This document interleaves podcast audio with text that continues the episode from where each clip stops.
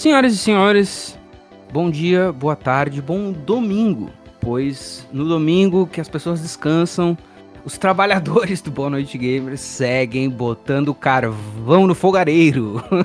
Eu sou o Lucas Expedidor da Silva Sauro e aqui à minha frente, fisicamente no mesmo estúdio, tenho ele. Talecos JP.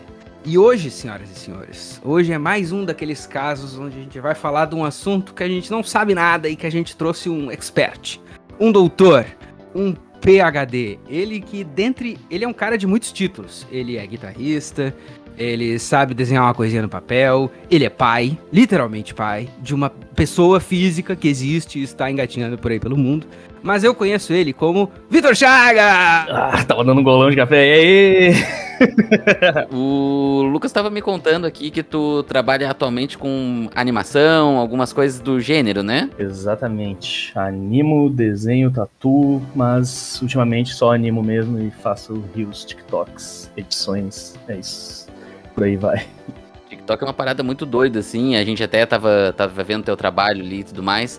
E aí eu queria te perguntar, assim, pra gente começar quente o programa, como que o nosso tema de hoje, que são as animações japonesas, o anime, te inspira, assim, tanto no teu trabalho autoral, como, né, se possível, no profissional, no CLT, né? Não sei qual é a tua situação.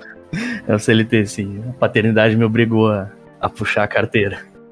Mas, cara, acho que é em tudo, né? Tipo, eu sempre consumi e gostei muito, tipo, de animação no geral, desenho, desde criança.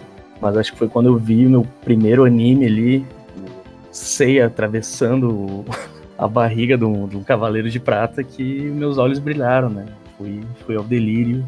E aí continuo vivendo esse delírio que é a minha vida, as minhas animações. E acho que isso reflete muito se for, se for ver o que eu faço.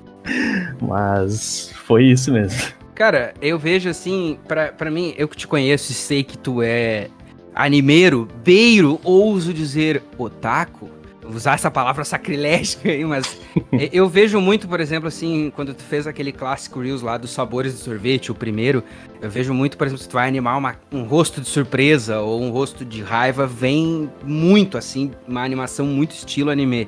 Estou errado ou tem alguma coisa a ver, assim?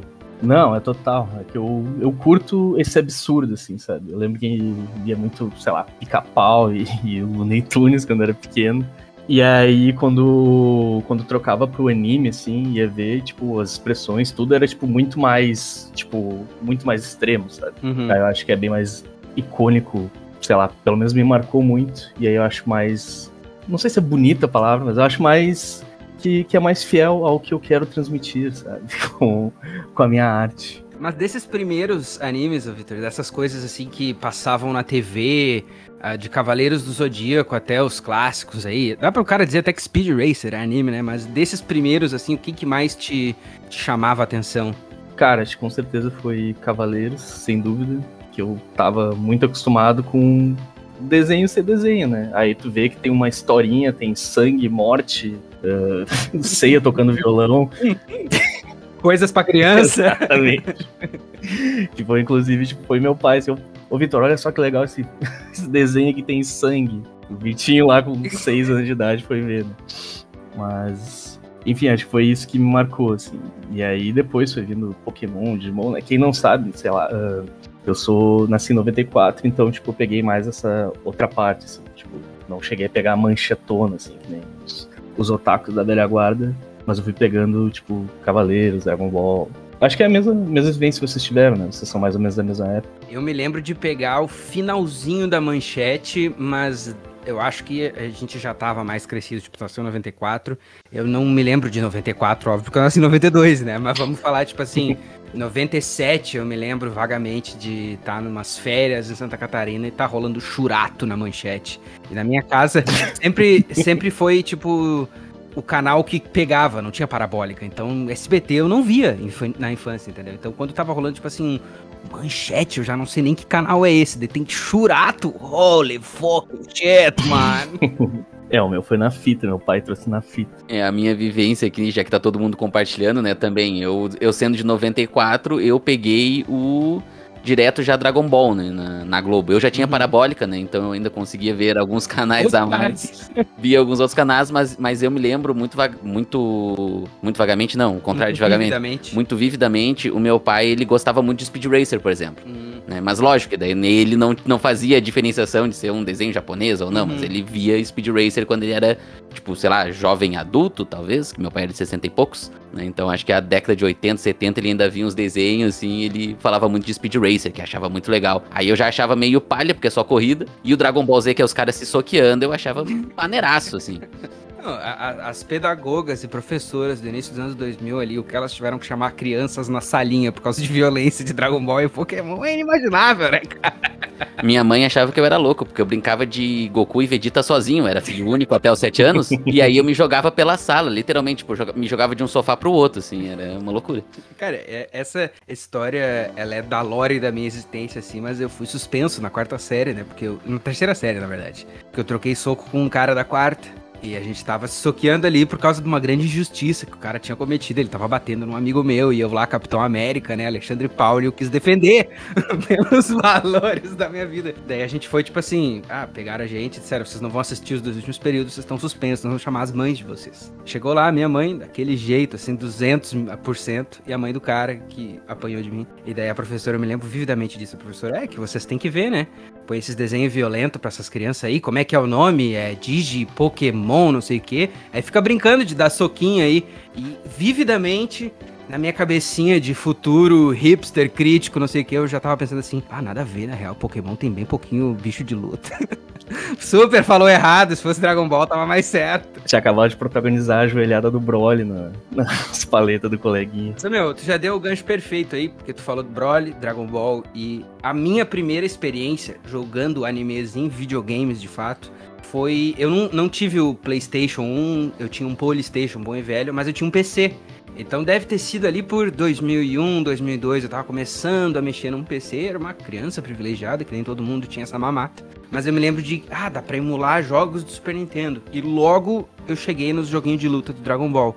Tudo isso, todo esse preâmbulo para perguntar para ti, convidado, expert PHD. Qual que foi o primeiro contato que tu teve nos games, assim, tu lembra? Sim, foi, foi igual também, né? Só muda pro PlayStation 1. Eu lembro que eu tava no verão lá na famosa feirinha de, de Capão da Canoa. Peguei vários, sei lá, vários 3x10 de Play 1. E um deles era um que era só uma capa assim, Dragon Ball. E aí levei para casa e tinham três ou quatro jogos dentro de um jogo só. E aí era aqueles clássicos, né? O, o, aqueles clássicos de luta 2D. E tinha um que era, tipo, tu controlava três ao mesmo tempo, acho que era o Butoden, que era um show de horror, tipo, parecia. tinha um Parecia que tinha recortado os bonecos e botado lá, sabe? Não é nem pixel art. Parecia que tava jogando um episódio do South Park. Mas esses já eram de Play 1 mesmo, esses jogos, né? Isso. Era uma coletânea 3 em 1 da Players, cara, que era uma marca que fazia jogo pirata. Claro Esse que você sabe de onde que veio, né, meu? E, e, e, essa coletânea, ela é muito tri, porque, tipo assim, ela tem o, o Ultimate Battle 22, que daí eu acho que é 2D do Dragon Ball Z. Uhum. Ela tem o Butoden, que é esse que ele falou que é três ao mesmo tempo, e aí, tipo assim, a máquina ela vai se lutando entre si, só que tu só controla um, e tu pode ficar trocando que tu tá controlando, e, cara, o jogo é feioso, mas eu adorava ele. E tinha um que era terrível também, mas os meus amigos adoravam jogar, bater um X1, que era o do Dragon Ball GT Final Bolt. Ah, isso eu me lembro vagamente. Ah, isso era foda. É foda porque vai, se a gente vai um pouquinho na frente na timeline, vai falar de jogos de Play 2, uma coisa do Dragon Ball especificamente é que eles eram jogos muito velozes, né? Eles já tinham muito daquilo que tu fazia sozinho, tá? Se atirar de um lado pro outro, no de Play 2 já tinha. E eu joguei os de Play 2 primeiro, tipo, bem lá na frente, assim. Esse Final Bolt eu só escutava as pessoas pessoa falar. Tipo, eu chegava na... Eu não estudava com o Vitor Chagas, mas chegava na escola, o Vitor Chagas da minha escola dizendo, ah, Tri é o Final Bolt, assim, eu só pensando, putz, um dia quero, né? Mas eu fui jogar o de Play 2 primeiro, joguei o de Play 2, achei tri foda, e disse, ah, vou voltar pro de Play 1. E não tem nenhuma graça, porque os Play 1 são super força de devagar, assim. Principalmente esses 3D, né? E do Play 1 também, aí o meu primeiro contato, a gente tá falando de Dragon Ball e tudo mais, mas eu acho que o primeiro jogo de anime que eu joguei mesmo no Play 1 foi Yu-Gi-Oh! Ah. Que também é um jogo clássico, que né, eu vi ali na, só na televisão o, os animes e tal, mas o, o jogo do Yu-Gi-Oh! era muito tri, cara, o jogo do Yu-Gi-Oh! do Play 1. Apesar de que ele não seguia nem o filme, nem o jogo de carta, né? Era uma história original. Sim, o Forbidden Memories, O né? Forbidden Memories. E tinha jogo do Beyblade também. Bah, esse do Blade Blade era terrível, mas eu, eu me forçava a jogar. Eu jogava com um primo meu e aí era engraçado porque eles tentavam emular um 3D assim das Beyblade rodando, então tipo era um 2D, 3D e aí era muito feioso, porque tipo, tu imagina um jogo de Beyblade. É foda, porque tipo assim, o jogo já existe na vida real, né? É só pegar as Beyblade e atirar ali. Não, não era caro de ter a Beyblade, mas é. tipo num jogo eletrônico de, de o que, que tu imagina de mecânica de jogo ali, tu aperta um botão para girar ela e deu, né? Exatamente. e era muito, bah, era muito triste, só ficava o peãozinho ali rodando e, tipo, os poderzinhos na volta. Aí tomava dano, aí aparecia o PNG ali do, do dono da Beyblade. ah, tá ligado? Segurando o bracinho, ah, se bateu na minha Beyblade, velho. Essa época, cara, do Play 1 especificamente, ela tem essas maluquices completas, né? E era antes de a gente chegar lá na Era de Ouro, que nós vamos eventualmente chegar, Play 2, etc. Mas o Forbidden Memories mesmo, esse jogo ele formou caráter para mim, porque até hoje eu acho a trilha dele incrível. Tipo assim, o jogo é uma insanidade completa, né? Mas a trilha e o jeito que eles podiam, tipo assim, pegar. As duas cartas vão se bater, e daí eles botavam os gráficos dos bichos. Ah, tu tá louco, meu. Bah, eu lembro quando eu tinha descoberto que tu apertava uma sequência ali quadrada ou triângulo ao mesmo tempo, e aí tu liberava o, o a cutscene pra tu ver o, o monstro destruindo o outro. Ah, aquilo ali era o ouro do, do Forbidden Memories. A grande pergunta que eu queria chegar, Vitor, é a seguinte, porque eu tenho uma série de, de animes, de jogos de, de Play 1 que eu abomino, assim, que eu sei que é muito querida por todos. E, só que eu, eu realmente não sei a tua opinião sobre esse assunto, mas todo mundo gosta de Digimon World. Eu acho Digimon o Pokémon de palha, assim, o Pokémon Paraguai, entendeu? E qual que é a tua opinião sobre essa franquia e esses jogos? Bah, eu achava muito ruim também, porque eu era tu me conhece, né? Sou o time Pokémon desde, desde sempre. E. Bah, não me pegava por nada. Mas tinha um, um Digimon de Play 1 que me pegava muito, que era o Rumble Arena. Esse era bravo, que parava o tu lutava de a cada 20 segundos, aí alguém parava e se desenvolvia lá. Digivolution. Travava por mais 10 segundos e continuava a luta. Era muito triste. E ele tinha todos, né, cara? Ele tinha vários dos Digimon mais foda que tinha, assim, ele tinha. Isso, é, eu curtia mais essa parte também da evolução, né? Tu ia indo até, sei lá quantos estágios tinha cada Digimon. E eu achava isso tri. O do Word, tu tinha que ter uma porra de uma, uma planilha no Excel para tu conseguir fazer o Digimon certinho que tu queria, sabe? Ah, queria começar com Garurumon. Tu começa com um bichinho lá, um cocôzinho, cocôzinho rosa, aí tem que juntar com outro bichinho de. Um bichinho, sei lá, eu não conheço muito de, Digimon, mas enfim, era sempre um caos, assim. Tu queria fazer o teu Digimon, tinha que ir juntando vários e nunca saía o que tu queria, tá ligado? Ele era um jogo muito tedioso, né, cara? Eu, eu, comparo ele com Pokémon, por exemplo. Pokémon, os primeiros ali, se nós vamos falar aqui, eu, eu sei que tu já jogou tudo de Pokémon possível, né? Então se a gente vai falar de Red, Green e Yellow, tu sabe muito bem do que, que a gente tá falando. Eles são jogos mais simples graficamente. Eu acho que até são. Não são de períodos de tempo tão diferentes assim né? Porque esses jogos eles também saíram no final dos anos 90 ali e tal. E Digimon World, se eu não me engano, é de 2001. Então eles não são tão distantes um do outro.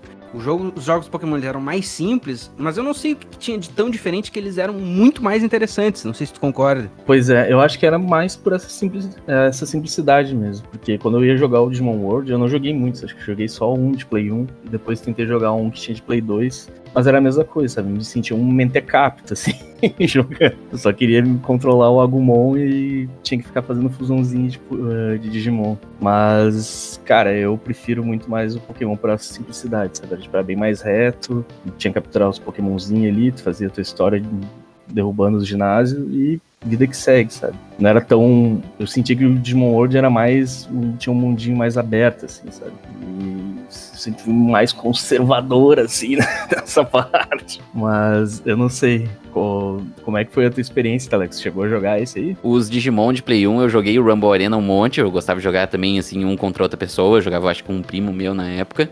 E realmente era muito legal. Eu gostava de jogar com aquele que vira um lobo. Uhum. Né? Tem um que ele é um bichinho azulzinho, daí depois ele vira um lobão, e depois ele vira um lobo tipo mega folga, moda mega. Virou um lobo de calça jeans. sim, sim. E, mas eu acho que a, a, questão ali do Pokémon e do Digimon é que, tipo, vendo o Digimon, lembrando vagamente, assim, do, do anime, o que me pegava mais é que era, os bichos eram muito tri, né? O, de, o desenho do, do, do, dos Digimons era mais uh, selvagem que o Pokémon, digamos assim. Uhum. E aí o Rumble Arena era mais trito jogar com o Digimon. Do que com Né? uma pessoa. do que com uma pessoa. E aí o como o, o desenho do, do Pokémon ele é baseado na tipo assim no Ash e na carreira de ser um treinador Pokémon, aí no Pokémon faz mais sentido ser o humano Uhum, e controlar a rinha de bicho, tá ligado? O Digimon o legal é ser o bicho. Claro, e o claro. Pokémon é legal tu botar os bichos na rinha. E me corrija se eu estiver errado, mas o, o, o Digimon ele era um pouco mais sentiente, né? Tipo assim, o Agumon podia trocar uma ideia com o cara. Não Sim. tem uma coisa assim? Aí já entra um bagulho pra mim. Eu gosto de comandar, meu. Tipo assim, eu quero mandar no Pikachu. Eu não quero que ele. Não, meu, não faz isso, faz aquilo. Cala a boca, Pikachu. Faz o que eu tô dizendo. tá ligado? Tipo assim, vai, aquele, aquele que era o Patamon, eu acho que daí evolui num anjo. Vai, aquele anjo, sempre que ele aparecia no desenho, ele queria dar uma palestra, cara. Vai te cagar, anjo. A era de ouro, eu diria, dessas adaptações, eu não sei se é uma insanidade ou um sacrilégio, ela é o PlayStation 2, onde tudo podia, né? E daí a gente já tá falando também, aí em momento cultural brasileiro, de 2001, 2002 ali, que foi onde essas coisas começaram a ter uma evidência muito grande. Pokémon foi um fenômeno absurdo no Brasil e até comercialmente falando, né? Vocês lembram, por exemplo, das, das pitulinhas com as Pokébola? Como esqueceram disso? E aí, chegando no Play 2, a gente tem simplesmente um quinquilhão de jogos, assim. E eu posso falar dos clássicos aqui, como por exemplo a série Budokai, lá que tem os Budokai, os Budokai tem caixa, etc. Mas eu quero saber de ti, Vitor Chagas. O que que tu tem pra nós da era do Play 2 que tu deve ter jogado todos os títulos imagináveis? Cara, pra mim o Play 2 foi, foi realmente a era de ouro, assim, do- dos animes. Até fazendo a pesquisa pra me preparar pra esse episódio, eu vi que realmente, tipo, o volume de jogos de anime, tipo, aumentou disparadamente, assim, no, no Play 2. A gente nem chegou a falar aqui sobre os, os jogos das outras gerações, né, Nintendinho e tal, mas era algo que não, pelo menos pra mim, quando era pequeno, não chegou, sabe? Mesmo eu tendo Mega Drive e tinham amigos que tinham Nintendo e tal, mas, tipo, no máximo o jogo do Power Rangers, assim, mas não era, tipo, não era anime, sabe? Fui descobrir que tinha mais aqueles jogos, tipo, o jogo do Jojo, o jogo do. Até jogos de Dragon Ball mesmo, que eram de Super Nintendo e depois foram adaptados pro Play 1 mesmo. Mas no Play 2 foi. Foi o deleite, assim. Uhum. Porque pra mim, o, no Play 2, como teve. Como teve o boom da, da pirataria também, né? Eu acho que ele andava muito atrelado. Porque o jeito de tu assistir animes e consumir qualquer coisa que fosse mais da, da cultura oriental, assim, tipo de mídia, tinha que ser na, na, na marginalidade ali, né? E eu acho que isso facilitou muito, sabe? Porque eu já tinha as manhas pra baixar os RMVB, já tinha manha pra baixar tal coisa, aí pra baixar o ponto ISO ali, tentar dar uma gravadinha no, no CD, aquilo ali mudou muito. Cara, o, no Play 2 ali, acho que o- os que mais marcaram foram com certeza a série do Budokai, né? Do, Dragon Ball, e os Ninja Storm do Naruto. Ah, Eu acho que foram é que que- Naruto na minha casa só não rolava. Eu acho que eu já era meio grandinho, saca? tipo assim, é que quando tu já tá ali pelos 14, 15, tu quer o rock and roll, tu já não quer mais a, a cultura anime, daí eu já não peguei muito, mas a série Budokai foi extremamente influente. Eu sei que os Naruto também foram, né? Só na minha casa, especificamente, só não rolava. O, o Naruto teve vários pra Play 2, né? Teve vários. E uma coisa que acontecia também muito é que, pelo menos pra mim, tipo, como eu era um, pequeno otaquinho nessa época, devia ser em 2006, 2007, e eu tinha acabado de ganhar o meu, o meu Play 2, né?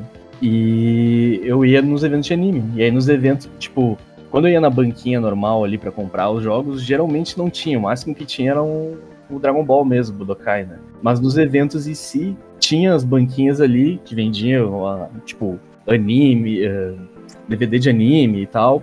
E também tinha de jogos, tá ligado? Que aí era o jogo, o jogo em japonês mesmo, que bota ali e se, se fode pra tu virar ou entender qualquer coisa, tá ligado? E aí foi ali que eu fui, fui comprando muito e jogando e conhecendo, sabe? Esses Narutos, tipo, eles demoraram um tempão, assim, pra serem traduzidos. Acho que, tipo, teve alguns de Play 2 que nem foram nem foram traduzidos pro Play 2 e depois, quando teve porte pra PC e Play 3 que traduziram.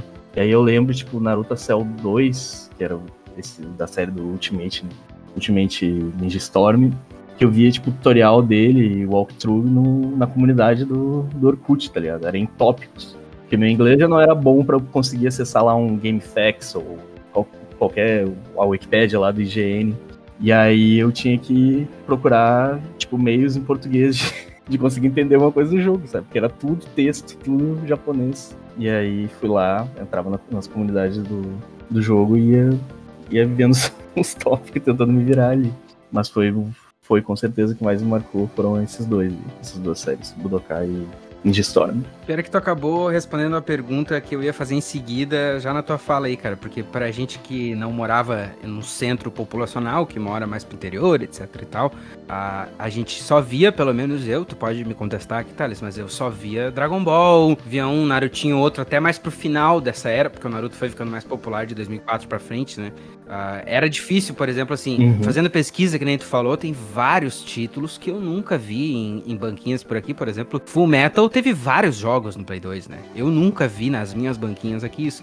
Mas então, quando tu falou que tu baixava as ISO, eu já ia te perguntar se era. Tu tinha acesso a esses jogos pirateando, mas então tu também conseguia ver eles em lojas nesses eventos de anime. É, tipo, eu conheci eles pelos eventos, né? Mas, tipo, como eu não tinha grana, eu pegava um por evento. E tinha um evento, tipo, agora tem, sei lá, cada dois meses tem um evento. Né? Tipo, antes era uma vez a cada seis, assim. E aí aconteceu um fato muito importante na minha vida foi que meu pai me deu. Ele comprou um PC novo, né? Que ele trabalhava já de, de home office naquela época, em 2006 por aí.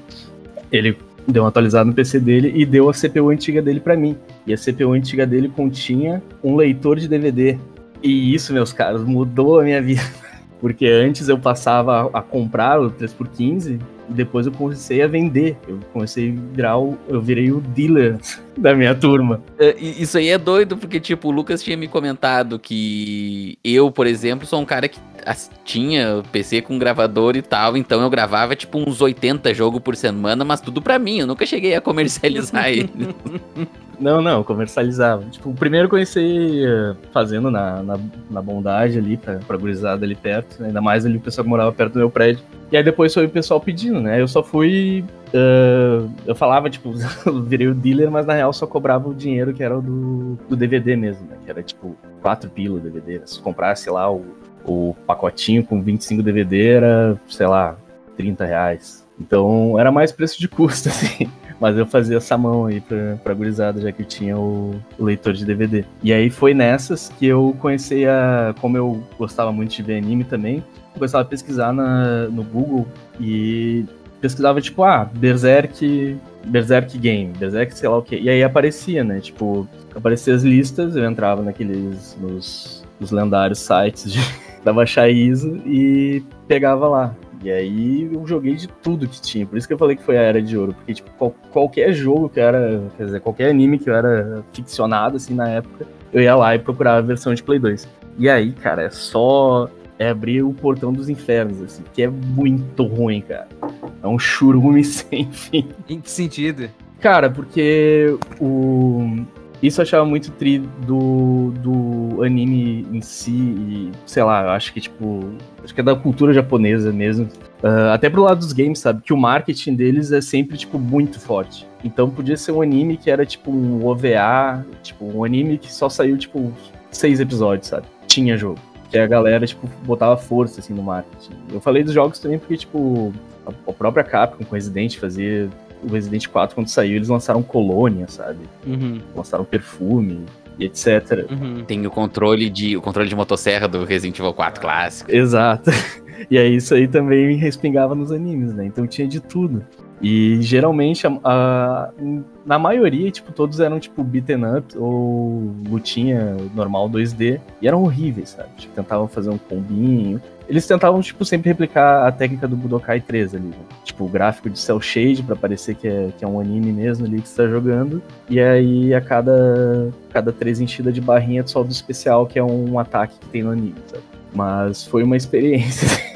Eu acho muito doido, cara, dessa época do Play 2 especificamente, falando dessas adaptações de anime, que tu nunca sabe o estilo de jogo que o anime vai ter, né? Pega, por exemplo, assim, eu gosto de citar o exemplo do Cowboy Bebop, que é um anime muito clássico, é um dos mais venerados, ele é um, ele é um anime que dá para dizer assim, ah, ele, ele é um anime ação, mas não sei se tu concorda comigo, mas ele tem muito de uma vibe também, né? Tipo assim, cada episódio é meio que uma historinha. Tem um quê de ficção científica, tu não concorda? Uhum, tem um romancezinho também. É, exatamente. Daí é, é todo um anime cheio de, de lados e, e, poesia visual, e daí chega o jogo, é tipo beat 'em up, ponto. Assim, tipo assim, é, tipo, é, é uma versão muito simplificada, né? E a gente vendo hoje, já tem episódios aqui no programa de adaptações de séries e videogames, e tu vê que nessa época especificamente eram poucos estilos de jogo. Independente do anime, ele ia ser ou um jogo de luta, ou um beat 'em up, ou um RPG estilo Digimon World que as pessoas preferem se atirar da ponte do que jogar, assim, entendeu? Inflamando os fãs de Digimon aqui. Ou se fosse um portátil, ia ser um joguinho de carta chinelão. É, e daí se a gente vai entrar no portátil, a insanidade é muito maior, né? Tu, tu curtia Full Metal, Victor? Cara, curtia muito. E o Full Metal, os dois. Eu não lembro quantos que tem pra Play 2, mas eu lembro que eu comprei os dois primeiros nesses eventos aí. Foram um dos primeiros que eu peguei de, nos eventos de anime mesmo. Os, os do Full Metal. E o dele eu já achava um pouquinho mais, parecia tipo meio que um Devil May Cry, assim, sendo bem generoso. Mas ele já tentava fugir um pouquinho daquela fórmula que era só, tipo, 2D plataforma, luta ou beat'em up, sabe? Esses do Fullmetal eu tava vendo uns vídeos antes e antes da gente gravar e é bem característico dessa época que saía o jogo, ele era de um jeito no PS2 e daí saía a versão de Game Boy Advance. que era alguma coisa em 2D sacrilégica, assim. Eu tava lembrando também do. comentando dos jogos de Medabots ah, do nossa. Game Boy Advance, né? Lá num dos primeiros episódios, inclusive, do BNG, tu fala do Medabots. E era bem isso, porque era só um joguinho no Game Boy, tipo Super Mario do Medabots. E deu. Os, os Metabots tinha de luta ainda. Tinha de luta também, né? Eu, eu acho que eu vi alguns de plataforma, mas não, não, por nada eu tô enganado, mas era mais ou menos essa vibe mesmo. Eu lembro de ter jogado no Play 2 alguns diferentes. Eu lembro que do Naruto, por exemplo, tinha o Naruto Ninja Storm, né? Uhum. Que é o uhum. de, de luta. Aí depois tem o Shippuden, que também é de luta. E esses tempos eu joguei o o Zumaki Chronicles, que daí ele tenta fazer um RPGzinho, um sistema de nível. Bah, esse é muito ruim. E aí, tipo assim, eu, eu gostava, quando eu era criança, eu não gostava de Naruto, né? Mas eu joguei esse gamezinho, o Zumaki Chronicles, e por uma boa uma semana, assim, desse jogo que eu gravava rodo. E aí eu até achei ele legal. Eu falei, tipo assim, bah, eu não gosto do anime, mas ele é um jogo de anime diferente. Uhum. Porque tem as lutinhas ali na fase, beat'em up normal, mas tem umas missãozinhas que tu vai pegando e vai dando um level no Naruto, vai comprando os itenzinhos. Eu falei, bah, é um joguinho diferente de anime, não é só a lutinha. Uhum. Mas aí eu revisitando ele esses dias assim, é terrível, é nojento. Nossa senhora. Ele tinha uma skill tree que tu tinha que botar os pontos meio que desenhando o formato do, da bandana do cara. Era horrível. Esse é um gancho excelente para minha próxima pergunta, para prato principal, talvez, dessa nossa refeição, que é esse programa.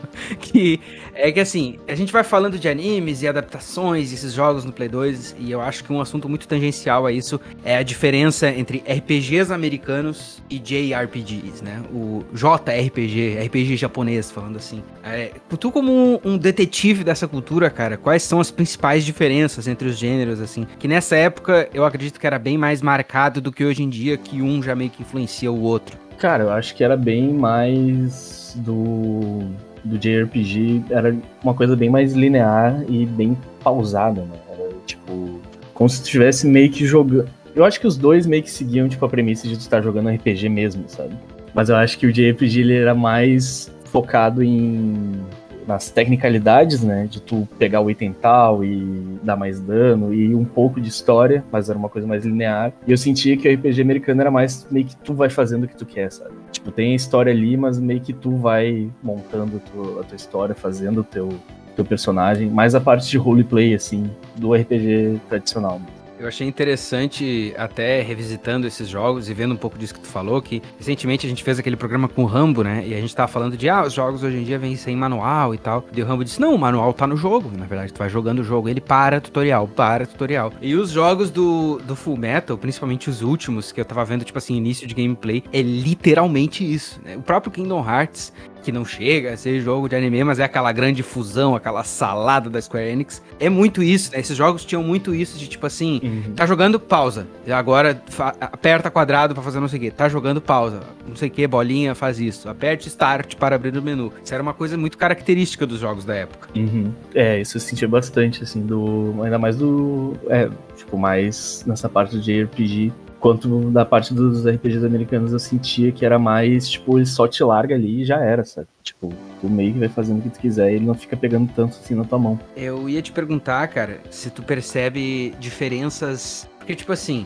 a gente fala muito de esses jogos eles serem adaptados e eles irem para convenções mais padrões. Ah, vai ser um beat'em up, que é um jogo mais simples de fazer, vai ser um RPG, não sei o quê. Mas tu chega a perceber assim influências desses jogos em outros títulos de Play 2? Porque para mim, quando eles tiveram que refazer o Resident Evil todo para começar o 4, para mim eles se inspiraram um pouco no suspense de alguns dos melhores animes desse gênero, saca? Não sei se eu tô viajando aqui. Tu diz por, a partir do Resident 4 ou Eu acho que o Resident Evil 4 especificamente, ele tem um pouco da influência não no sentido de gameplay, mas da influência visual, assim, de uma história de horror meio animesística, porque quando o anime ele vai para essa via mais terror, como tu disse também já tem um fator surreal, eu acho que daí o bagulho, tipo assim, pode ficar bem dark mesmo, tá ligado? E eles, às vezes, alguns jogos se influenciam disso. Outro exemplo para esse meu ponto é, por exemplo, Devil May Cry, eu acho que é uma série muito inspirada por anime, saca? É, por isso que eu perguntei de até, até o Resident 4, porque eu acho que do Resident 4 para cima, até o 6, né, eu sinto que aí eles já entraram numa vibe mais, mais inter internacionalística, assim, né? Tipo. Hum, os malditos globalistas. Exato. Aí, tipo, ainda tem aquele, aquela, aquela pitada de terror oriental e tal, mas tem. Tu vê que tem uns elementos mais de ação, mais de. de, de Velozes Furiosos, assim, tá ligado? Tanto é que o Resident Evil 6 é um. Tipo, tem o primeiro arco ali, que é o do Leon, que é bem terror, o resto é, tipo, foda-se, né? Um Tropa de Elite 2. Mas, mas eu sinto, eu sinto, eu acho que teve muito, muito jogo que pegou essa inspiração, uh, inspiração para nas vibes dos animes mesmo, mesmo eles não fazendo adaptações de anime, eles, tipo, conseguiram uh, colocar em jogo que muitas adaptações não conseguiram, né? Tu mesmo tinha falou do Devil May Cry, tinha, tem cenas, do, por exemplo, aquela luta do Virgil com o Dante do Devil May Cry 3, o finalzinho ali que eles fazem toda uma, uma jogadinha junto, Tipo, é muito anime aquilo lá, que eles fazem um jackpot, dão um tiro junto, dão uma espadada junto, sabe? Parece que tá assistindo realmente um anime, sabe? Uma cena de abertura do My Cry 3 também, dele lá comendo pizza, lutando contra os bichos. Eu acho que a Capcom e a Square Enix conseguiam pegar bem isso. Tanto é que a Square Enix não foi boba, né? Quando viu que o Dragon Ball tava fazendo sucesso lá, já chamou o, o criador do. O criador ilustrador do Dragon Ball, Akira Toriyama, para fazer o Chrono Trigger e o é, e antes disso a Enix também né, tinha chamado ele para fazer o Dragon Quest. O Dragon Quest que é o anime Fly aqui no Brasil, né? Uma coisa assim. Isso, Fly o não sei o que guerreiro. Isso aí eu nunca vi também. Não era. Não, não esse é antigo, esse é antigo, eu sei só de nome também. Aprendi uma coisa nova aqui, que eu nem sabia disso, que o Dragon Quest era um anime no Brasil. É, era, era chegou a ter um, um, animezinho. Se tu procurar por Fly, tu vai, tu vai ver. Tem um Mas o Dragon Quest rola até hoje, né? Eu vi recentemente alguma coisa do, do, último jogo, acho que era uma review, alguma coisa assim. Isso, rola. É, tipo, o, a Enix, uh, eu não lembro se ela surgiu antes da Square ou não, mas a Enix, ela começou, ela fez o, o Dragon Quest, já o primeiro de todos já tem o, o traço da Akira Toriyama, tanto na, no marketing, né, na, pras capas e tal, quanto no, no jogo mesmo. Mesmo no, no 8-bit ali, dá pra tu ver na, naquela pixel artzinha fuleira que era, tipo, dá pra ver ali que tem o traço do, do cara do Dragon Ball. E aí a Square, em, no início dos anos 90 ali, quando Final Fantasy começou a dar aquela bombadinha no Super Nintendo, eles chamaram a Kira pra fazer a, o Chrono Trigger.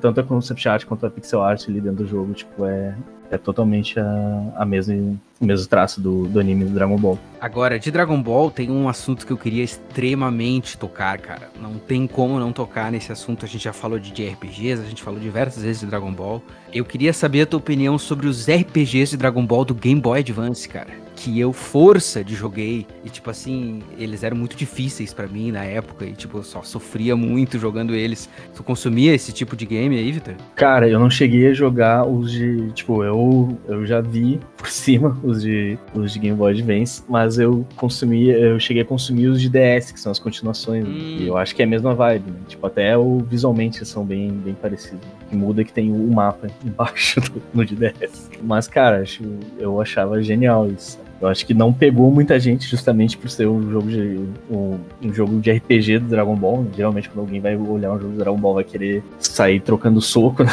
Mas, cara, eu gostava muito da, da, das mecânicas em si. Eu acho que funcionou muito bem.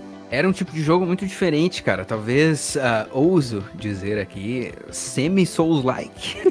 porque, porque era difícil, cara. Os jogos eram, tipo assim, era aquele jogo que, pelo menos na minha vaga memória, né? Talvez eu vá jogar hoje em dia e eu descubro que não é nada do que eu tô falando. Mas jogando esses jogos, assim, esses, esses Game Boy Advance, que eu emulava muito, eu emulava tanto, que se eu for escutar uma música do Simple Plan hoje, que era o que eu ouvia na época, eu me lembro de imagens desses jogos. Tipo assim, é sério, é, é, de maluco, cara, mas eu não lembro, tipo assim, ah, do, das cenas icônicas do jogo, não. Me lembro dos clipes do Sun 41, que é do, do Simple Plan, do Sun 41, dessas bandas, tudo que era o que eu escutava, tipo assim, a rodo jogando esses bagulho, tá ligado? Isso, esses jogos e o Pokémon Safira, que também rolava no meu emulador de Game Boy Advance violento, assim. Uhum. É, eu também tenho essa memória, assim. Um Link Parkzinho pegando também.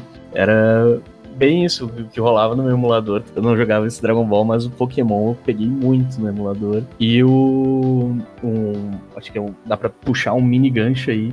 Jogos que viraram anime e depois viraram jogos. Tipo o, o Mega Man Battle Network. Não sei se chegou a jogar. Ah, claro, claro. Aquele que tu era o, o cara que controlava o, o pendrive, daí botava no fogão e o Mega Man lutava contra os bichos do fogão.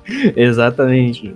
Bah, isso aí, quando, quando lançou eu comecei a jogar, só travava a minha mente, assim, eu nunca, eu nunca pensei que eu ia poder pensar tão rápido, que era tipo, era um RPG, só que ele era tipo, tinha ação junto, tinha coisas dos bagulho, tinha tempo, para. Me atacava 15 ansiedades diferentes. Mas era bom. Esse e o Kingdom Hearts de cartinha também. O Mega Man, esse tu te riu porque tu jogava também, Thales? Eu, eu me ri pela situação que tu falou do botar o pendrive. Eu só vi, eu acho que um episódio uma vez na televisão e tal. Eu achei que era só anime do Mega Man. Eu não sabia que, que era especificamente um game que virou anime, que voltou a virar game. Daí o game que vira, que vem do uhum. anime já é pior do que o game original. Meu, e só pra te situar, então, tu vi todos os ouvintes ouvintes do Brasil inteiro. Tipo assim, era muito semelhante ao Pokémon, vagamente, no sentido de que tu controlava um carinha, tu começava super em casa, assim, tu era um estudante, tu tinha aulas. Tu não ia ser o mestre Pokémon, mas tu vivia dentro. E praticamente todos os eletrodomésticos da casa tu podia conectar ao Mega Man e ele tinha uns vírus para matar, assim. Era tipo isso, né, Vitor?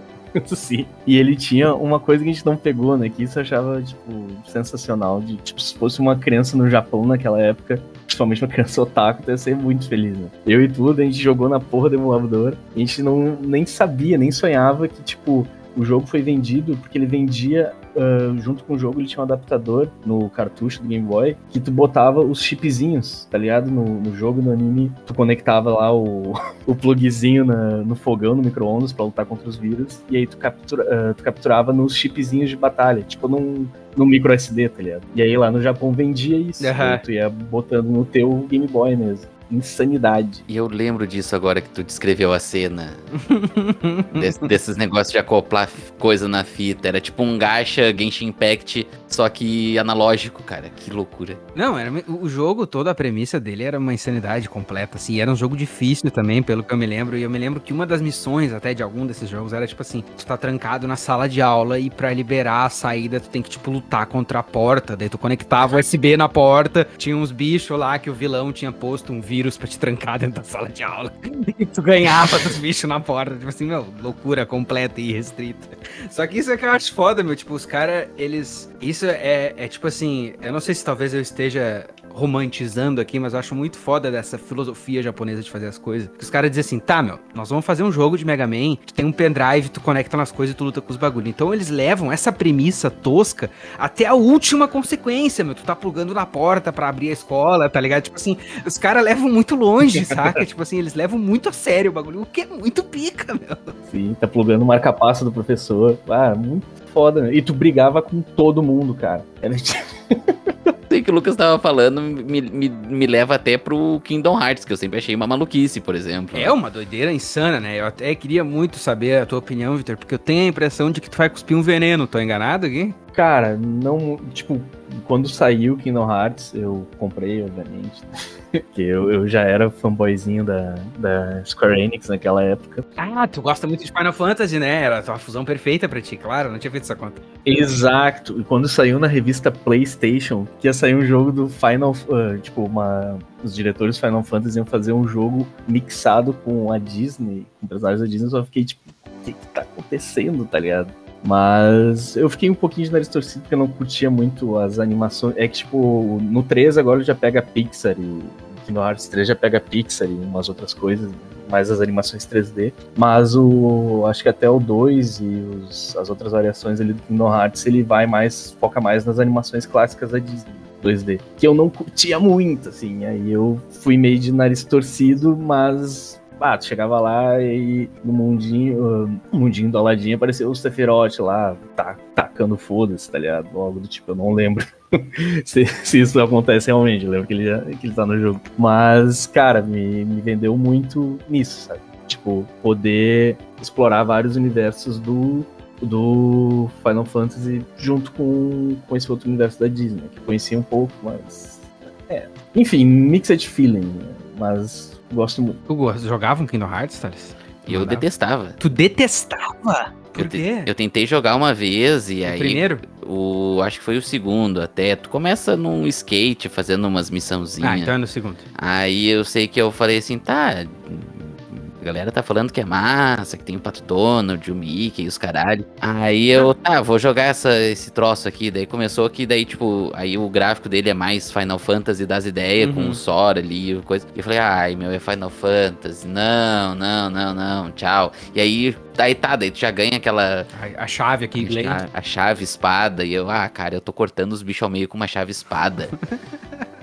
Porque eu não tô com, tipo assim, pô, você ainda Tipo assim, eu não gosto de Final Fantasy, mas se ainda fosse aquele espada gigante do Cloud, ia ser mais tri, né? Tô lutando com uma chave, daí eu olhava pra chave do meu quarto, falei assim, eu nunca ia matar alguém com a chave do quarto. Para, para, para, para. E aí, ah, sei lá, eu, eu joguei, eu jogar um, umas boas, um final de semana, assim, ele, uhum. mas não deu, não deu, não deu. É muito, é muito Final Fantasy das ideias pra mim eu consumi bastante, porque assim como o Victor, eu fiquei, que porra é essa? São essas. É, que ideia é essa de misturar Final Fantasy com Disney? Aí eu passei para um segundo estágio que era assim, impossível que isso vai ser bom, não tem como. Só que daí o terceiro estágio falou muito mais alto, que era o e se? E se é quente? E se é interessante, daí eu acabei tendo a oportunidade de jogar o Kingdom Hearts 1, que é um jogo difícil, inclusive. É um jogo que se tu não tiver ali disposto a fazer um pouco daquele grind, que é bem característico de algum desses jogos, se tu não tiver disposto a meio que jogar tudo, tu vai penar nos últimos boss, vai penar pra caralho, e daí entra o 2. E eu acho que esses jogos, eles são uma boa, um bom ponto de referência, porque eles têm claramente o ponto muito para japonês, muito para audiência oriental, que é o primeiro, que ele é um jogo bem mais RPGzinho e difícil. E daí o 2 é um jogo que eu já vejo mais como ele é muito ação. é um jogo que se tu ficar só no quadrado, quadrado, quadrado. É, eu achei meio bosta, assim. Um... É, e ele, ele é bem simples nesse sentido. Tipo assim, parece ali na tela tu tá fazendo piruetas e indo pra cima, mas no gameplay é só quadrado, quadrado, quadrado, quadrado. só que não adianta, eu acho os mundos, eles eram muito interessantes. É, é aquele. Kingdom Hearts pra mim é a franquia que é o caso clássico do explicou demais, perdeu a graça. Porque quando era o primeiro, o segundo, o de cartinha que o Victor falou, que o jogo foi, deu tão certo que eles trouxeram ele pro PlayStation. É aquele jogo que eu te citei esses dias. Ele era um jogo de Game Boy Advance, ele foi pro PlayStation e hoje dá para jogar ele no PC. É o porte do porte do porte do porte. Mas é, eles eram jogos que o mistério funcionava mais a favor deles. Depois, com as, os 20 spin-offs de Nintendo DS, com o Kingdom Hearts 3, e com o filme, com não sei o que, com o de PSP que também tem, que é 5 mil anos. Não, não dá pra entender porra nenhuma. Tipo assim. Que realmente não dá, sabe? Tipo, ter jogar o primeiro, ele já tem uma história fechadinha, né? E aí anunciaram o segundo, e nisso ainda teve o. o entre o, o, primeiro e o segundo, teve os spin-offs de, de Game Boy. Só que os de Game Boy são canon também. Só que imagina isso, tu tem um Play 2, aí tu tem que comprar um Game Boy Advance pra tu conseguir seguir a história do 2, tá ligado? Tu começa a jogar o 2, tu já tá jogando com outro protagonista, tu nem sabe quem é o cara. Dá duas horas de jogo e depois só chega o Sora, né? Que é o protagonista do 1. E o cara só age, tipo, bah, e aí, gurizada? Cheguei, uhum. não explica nada. Só fica tipo, ah tá, beleza, vamos dar ali. Eu acho que, tipo, é bem isso que o Lucas falou. Tipo, eu, quando eu, eu joguei. Eu joguei o 1, 2 e 3, né? E o spin-off de, de GBA lá, de cartinha. Mas a minha mentalidade quando eu, quando eu vou jogar Kingdom Hearts é tipo, ah, eu vou ir pra entrar de cabeça no mundinho da Elsa aqui, tá ligado? Eu quero ver as arminhas da Elsa, eu quero ir no mundinho do Monstro S.A. aqui, ver o, como, o Sora Monstrinho, o Michael Wazowski. E é isso, tá ligado? Porque a história é um, é um clusterfuck do caralho, cara. Não faz. Não tem nem pé nem cabeça. Não, a história. Tanto é que, tipo assim, o 2 ali que tu viu, que é as missõezinhas de skate que tu escreveu, tu não tava com Sora ainda. Tu tava com o Roxas, que é um pedaço do Sora, que é o Sora, mas não é o Sora. E daí depois tem o Sora, mas não é o Sora, mas é o Sora em versão de dados que tá no teu celular e tu joga no celular. Cara, e o antagonista de todos os jogos, me corrija se eu estiver errado, Victor, mas o antagonista de todos os jogos, fisicamente é a mesma pessoa, mas é ele no passado, ele no futuro, ele no futuro do passado, ele no, no universo paralelo que voltou pra. Meu, não tem como entender. Tu vai ver um, um organograma explicando assim, é um bagulho que é do TCC de uma pessoa, saca? E ainda vai ter o 4 agora, né? Parece que vai ter o 4 agora. Tá saindo mais um, tá saindo mais um. Porque saiu o 3, o... todo mundo achava que ia concluir a história, né? A, a amarrar esse ponto só abriu tudo, né? Mas foi tri, né? Teve o mundo Toy Story. Isso aí. Força Square Enix. Os caras se contentam com pouca coisa.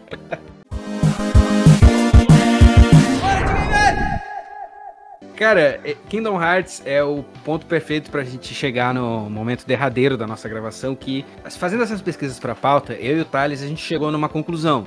Se eu estiver falando besteira, me corrija aqui na minha frente, Thales, ao vivo e a cores. O que, que a gente reparou? Que esses jogos, eles tiveram uma crescência ali pelo Play 1, pelo início do Game Boy Advance, eles tiveram essa era de ouro no Play 2, no Nintendo DS, no PSP. E a partir do Play 3, a gente percebe que vários desses títulos, dessas franquias, começaram a morrer e parar completamente. Um exemplo que eu posso citar aqui é o próprio Digimon. Digimon hoje em dia tem dois jogos de PS4, que tem um que saiu em 2017 e um que saiu em 2022. Kingdom Hearts é uma outra franquia que já teve tantos spin-offs, não sei o que, agora tem o jogo titular. Ponto. Não existe mais conversa de ah, vai ter esse aqui que é para celular, não sei o que. Graças a Deus. a gente tem vários, várias franquias e vários títulos que foram desistindo e não conseguiram proliferar no PS3, no PS4. Aí, pra ti, tu que é o expert, né, cara? Tu que é o nosso animeiro profissional, eu queria saber a tua opinião sobre isso. O que que tu atribui essa, essa queda de popularidade desses jogos? Porque se o Play 2 era a era de ouro, hoje em dia a gente tem a era de nada. É que eu acho, cara, que esses jogos de, de adaptação de anime sempre foram muito uh, pensados pro Japão, né? Tipo, eu, eu acho que eles produziam mais no contexto de lá, e aí faziam a tradução para cá e foda-se se a gente gostou ou não, sabe? Só, só iam atendendo a tendência de mercado de lá. E aí eu vejo que nessa época, mais ali para 2010, por aí, foi, tipo, começando a diminuir essa tendência de, de, adaptação de anime. Tanto é que, ultimamente, tipo, você vai ver, assim, tipo, só sai grande, que sai notícia mesmo, tipo, dos, dos que estão bombando, sabe? Tipo, e sai, tipo, uma versão só de alguma coisa tipo o Xenoverse lá do Dragon Ball. Se bem que o Dragon Ball ainda tem o Fighter Z, sa saiu o Dragon Ball, acho que é um pouco mais tem uma gama maior assim de jogos, mas a maioria é só tipo um jogo do, do One Piece, por exemplo, que saiu o Red, Red alguma coisa lá, que é tipo é um jogo tipo contando a história de a, até onde está o, o mangá, sabe? E eu acho que acho que isso se deu por, uh, tanto por conta da, da Jump de, de uh, a Jump para quem não sabe é a Shonen Jump é a, quem detém o direito do, da maioria dos mangás populares que, que a gente vê tipo Dragon Ball, uh, Yu Hakusho, sei lá, One Piece, Boku no Hero Academia, todos esses, tipo, a maioria é da, é da Jump. Que a partir do DS eles começaram a. Eles faziam isso desde o Nintendinho, mas acho que no DS começou a ficar mais popular eles faziam um jogo que era, tipo, juntando toda a galera do, dos mangás, sabe? Tipo um Smash Bros. mangazeiro, assim. Exato. E tinha até um de Play 2 que era só One Piece, Dragon Ball e. Não lembro qual que é o outro anime que tinha. Mas era. Era nessa vibe, assim. Eu, eu senti, pelo menos, que foi mais. Foi indo mais pra essa linha na, geração do Play 3 pro Play 4. Eles focarem tudo em, tipo, tá, vai ser um jogo só da, da série principal, e aí o, a gente vai pegar o resto e fazer aqui o Smash Bros. da Jump, e sem aquela loucurada de joguinho de carta, joguinho de sei lá o que. Eu acho que aconteceu isso, E também teve o boom dos smartphones, né? Ah, claro. Com a explosão do, dos smartphones e, tipo, de ele ficar mais acessível. Acho que inclusive lá no Japão também, tipo, teve a ascensão dos jogos de gacha, né? E isso é uma coisa que se tu pesquisar ali, abrir a Play Store ou abrir a história do, do iPhone ali, tu digita o nome do anime, vai ter o jogo do anime versão gacha, tá ligado? Hum, deixa eu parar pra pensar nisso. Tu tem um ponto de razão aí. Então acho que isso também deu uma desacelerada. Tipo, o Cavaleiros do Zodíaco, que eu joguei o gacha deles por muito tempo, ele Ah, eu já estive na tua casa vendo tu jogar o gacha, é verdade. exatamente, tipo, saiu uns três, e não foram, tipo, três jogos de celular do Cavaleiros do Zodíaco, não, foram três jogos iguais, tipo, no estilo de gacha, tá ligado? Aí um era gacha de lutinha, outro era gacha de RPG, outro era gacha de RPG também, só que, tipo, esse turno era meio que Tactics, sei lá. Mas, enfim, eu acho que caiu mais nisso, sabe? Eles viram que tinha um outro nicho de mercado pra essa coisa do gacha, que acho que dá muito mais grana do que vender o, o joguinho separado, sabe? É, não, do meu ponto de vista, a questão é que, assim, por exemplo, tá, no Play 2 a gente teve. Aqui, é que a gente também tem que levar em conta que a gente tá no Brasil, né? Então, o Play 2 pra nós foi o momento em que tu jogava de tudo um pouco em função do 3x10 ou de tu gravar em casa. Acho que aí depois, ah, no Play 3, diminuiu bastante o número de jogo, assim, que eu via de anime e tudo A mais. pirataria diminuiu muito, né? Não, não só por isso, mas é que tu pode levar em consideração também o fato de, tipo assim, a gente tá crescendo, né? Então, a gente, os nossos amigos, a nossa bolha, a gente não vai ver o pessoal consumindo Hum. mais joguinho do Naruto, joguinho do Dragon Ball e tudo mais. E aí cai numa situação que nem eu, por exemplo. Eu tenho muito interesse de saber como é que é o Dragon Ball Z Kakarot, que é um mais recente, que é mais RPG e tal. Só que, tipo assim, ah, tem muito mais coisa interessante pra jogar, sendo que o DBZ Kakarot vai contar a história do, da saga dos Saiyajins até a saga do Céu, Uhum. entendeu? Até a saga do Buu, não lembro qual- até onde ele vai. Então, por exemplo, Dragon Ball cai sempre, que é sempre a mesma história. Ah, Né, então, e no-. Da minha, da minha parte é isso, tipo, Dragon Ball Z é sempre jogo de luta, Uhum. e sempre a mesma história. Aí tu tem o Fighter Z, que é pra quem é competitivo de, de mano a mano, né? Então é um jogo, um jogo à parte.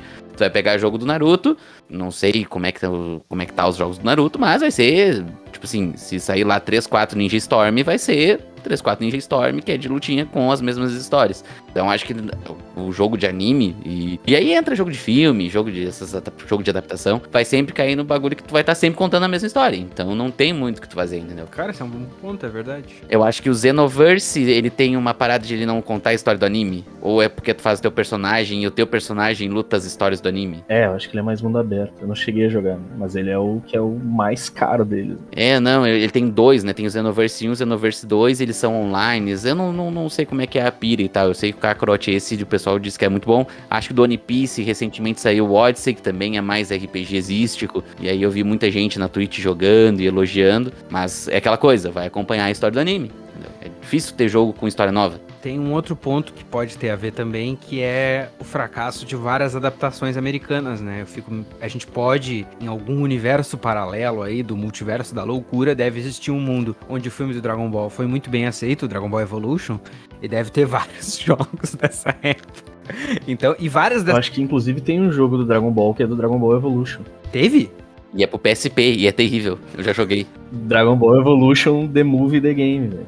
É, e é uma coisa bizarra, assim. É pique DBZ Final Bolt lá do Play 1, só que no Play 2. E daí com os personagens do filme. Com os personagens do filme. Ui, ui, ui, ui, ui, ui. Isso vai com certeza tem alguma imagem na tela agora. O bagulho, o bagulho, o bagulho é terrível. E aí, por exemplo, se tu pega um jogo de mangá, no caso, né, não é anime ou é anime, não sei. É, Eu joguei um jogo chamado Dororo, Blood Will Tell. E aí esse, por exemplo, era um jogo de um negócio que eu não conheço, nunca vi na TV, mas é, tinha uma história muito tri, era um jogo de mundo, ab- não de mundo aberto, mas ele contava a história, obviamente, do mangá Dororo, Uhum. e ele era um Dark Souls, assim, da vida. Tu ia, pro- tu ia lutando contra uns inimigos, jogo difícil pra caramba e tal, mas não é necessariamente uma adaptação de um, De um anime que a gente tá anime vendo famoso, na é. TV, entendeu?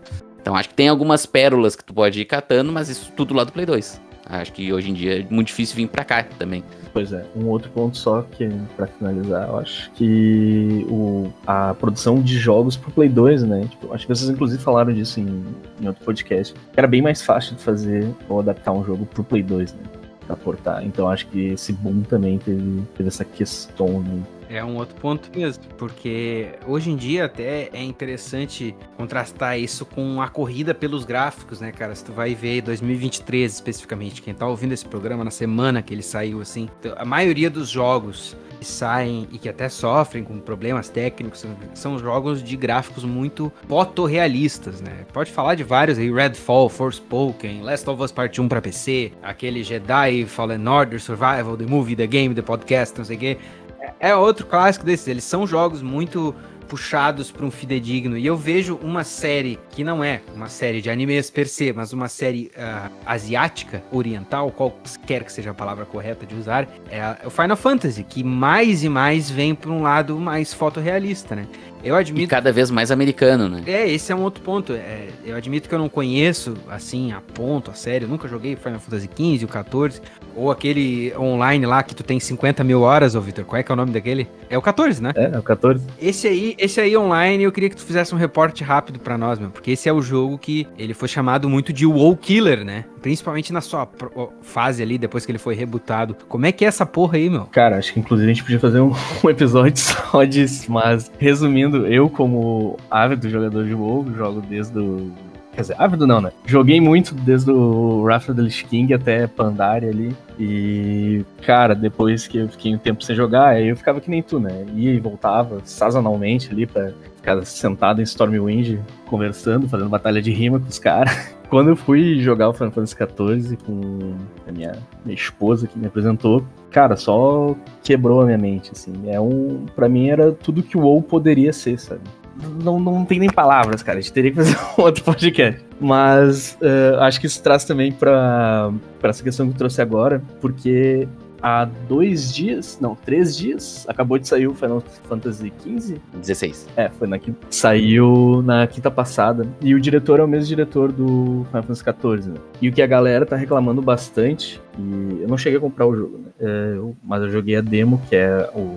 A demo é prim, as primeiras duas horas do jogo. E, tipo, os gráficos não tão tão fotorrealistas assim. Isso que eu joguei no PS5. E Final Fantasy sempre é reconhecido, tipo, quando sai o Final Fantasy, ele sempre dá uma quebrada naquela geração, né? Tipo, quando saiu o Final Fantasy XV, ficava todo mundo, ah, meu Deus, tô vendo um filme aqui da, da gurizada on the road, tá ligado? Os gráficos. Pelo menos eu me senti assim, não sei como é que foi com vocês, se vocês tiveram essa experiência também. Mas no 16, o próprio diretor, o Yoshi ele deu uma reduzida nisso para ele poder contar melhor a história e ter mais espaço para fazer mais coisas no jogo. Que se ele tivesse que gastar com gráfico, mesmo sendo um jogo exclusivo de Play 5, né, não caberia o que ele queria falar. Então acho que talvez seja uma respiradinha nessa questão da, dos gráficos fotorrealistas, mas mesmo assim tá bem, bem bonitão. Mas não é nada, tipo, super quebrador de fronteiras, sabe? Te entendi, te entendi, te entendi. Eu acho que tem um fundo de razão nisso aí. Admito que não como dessa comida.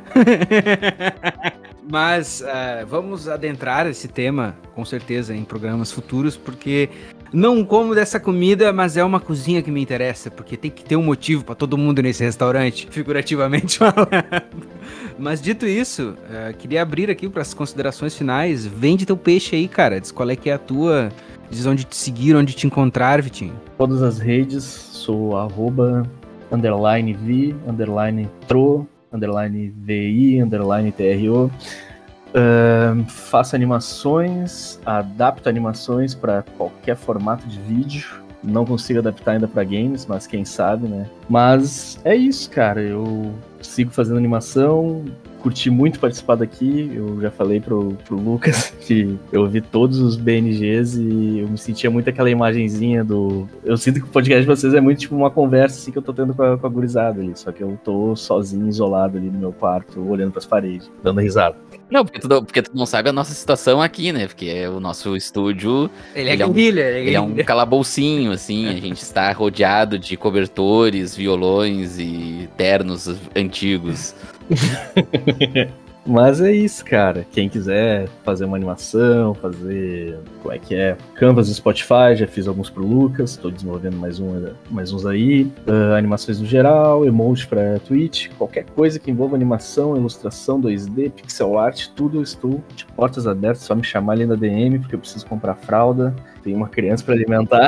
E por favor, me chamem pros próximos, cara. Esse do Final Fantasy XIV, se a gente for fazer, já reserva aí, tipo, uma tarde inteira, porque vai ter umas 19 horas de duração.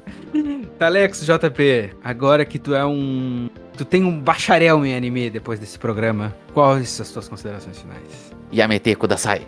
bah, imagina, totalmente otaku, virei otaku aqui. Não, minhas considerações finais é aquilo que eu tinha comentado antes. Acho que a era de ouro do anime foi. De, de, games de anime foi no PlayStation 2. Tem muito jogo bom lá, inclusive os que tu catava em fórum jogava só em japonês. Acho que o contato que eu tive foi menor que vocês dois, com certeza. Né? Então, para mim, eu já me contentei muito com Dragon Ball Z Budokai Tenkaichi 1 no meu Play 2 e tá satisfaction já, assim. É o que, é o que eu consumo e já tá ótimo. Nunca mais cheguei a consumir nada. E agora, Thales, depois que a gente passou por mais de hora de gravação aí, tu sente que teve conhecimento agregado? Tu saiu no outro lado do túnel, tu passou pela jornada do herói?